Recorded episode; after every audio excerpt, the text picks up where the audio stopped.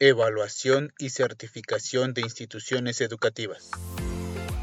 Buen día, sean bienvenidos a la sexta entrega del podcast de evaluación. El tema de hoy es Norma Internacional ISO 21001. Soy Fernando Espinosa, comenzamos. La ISO, Organización Internacional de Normalización, es una federación mundial de organismos nacionales de normalización el trabajo de elaboración de las normas internacionales se lleva a cabo normalmente a través de los comités técnicos de ISO.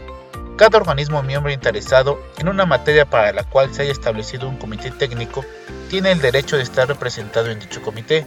Las organizaciones internacionales, gubernamentales y no gubernamentales vinculadas con ISO también participan en el trabajo. ISO colabora estrechamente con la Comisión Electrotécnica Internacional, en todos los temas de normalización electrotécnica. Existe una necesidad crítica y continua de que las organizaciones educativas evalúen el grado de cumplimiento de los requisitos de los estudiantes y otros beneficiarios, así como de otras partes interesadas pertinentes y que mejoren su capacidad para continuar haciéndolo. Aunque las organizaciones educativas y los estudiantes de todo el mundo son los principales beneficiarios de este programa, todas las partes interesadas se beneficiarán de los sistemas de gestión normalizados en organizaciones educativas. Ejemplo, los empleadores que patrocinan y alientan al personal a participar en servicios educativos también pueden beneficiarse de esta norma. Los beneficios potenciales para una organización al implementar un sistema de gestión para organizaciones educativas está basado en normas de mejor alineación de objetivos y actividades con la política, incluida la misión y la visión, mayor responsabilidad social al proporcionar una educación de calidad inclusiva y equitativa para todos, aprendizaje más personalizado y una respuesta eficaz para todos los estudiantes y en particular para los estudiantes con necesidades especiales en educación a distancia y oportunidades de formación continua procesos y herramientas de evaluación coherentes para demostrar e incrementar la eficacia y la eficiencia, mayor credibilidad de la organización, un medio que permite a las organizaciones educativas demostrar su compromiso con prácticas de gestión educativas eficaces. Y por último, una mejora de organización. Podemos incluir también una armonización de las normas regionales, nacionales, abiertas y particulares también mayor participación de las partes interesadas y la estimulación en excelencia e innovación. La ISO se centra en los sistemas de gestión de organizaciones educativas, así como el impacto de estos en los estudiantes y en otras partes interesadas pertinentes. También promueve la adopción de un enfoque a procesos al desarrollar, implementar y mejorar la eficiencia. También aumentar la satisfacción del estudiante y de otros beneficiarios mediante el cumplimiento de los requisitos del estudiante. Asimismo, la comprensión y gestión de los procesos interrelacionados como un sistema contribuye a la eficiencia y eficacia de la organización en el logro de sus resultados.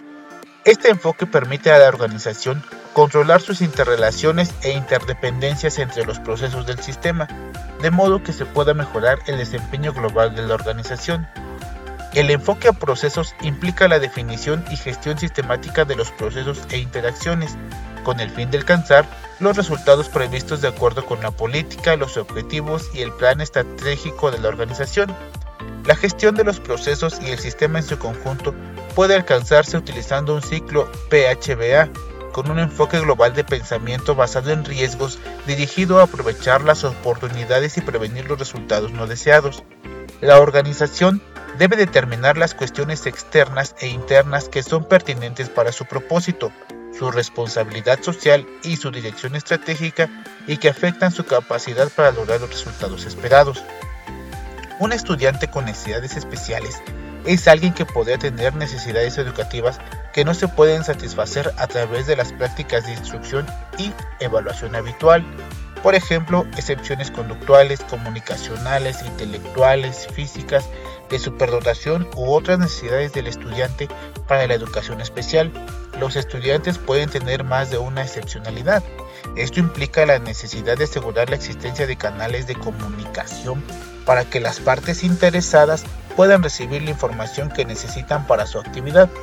La alta dirección debe de asegurar que los recursos y la formación apoyen la accesibilidad de los entornos de aprendizaje se proporcionen ajustes razonables para los estudiantes con necesidades especiales y promover un acceso equitativo a las instalaciones y a los entornos educativos como otros estudiantes.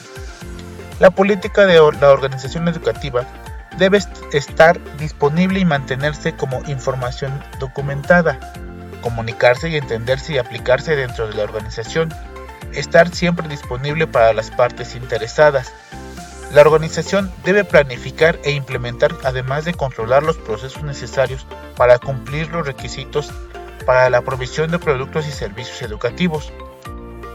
Primero, determinar de los requisitos para los productos y servicios educativos. Segundo, establecer criterios para los procesos. Tercero, determinar los recursos necesarios para lograr la conformidad con los requisitos de los productos y servicios educativos. Cuarto, implementar control de procesos de acuerdo con los criterios.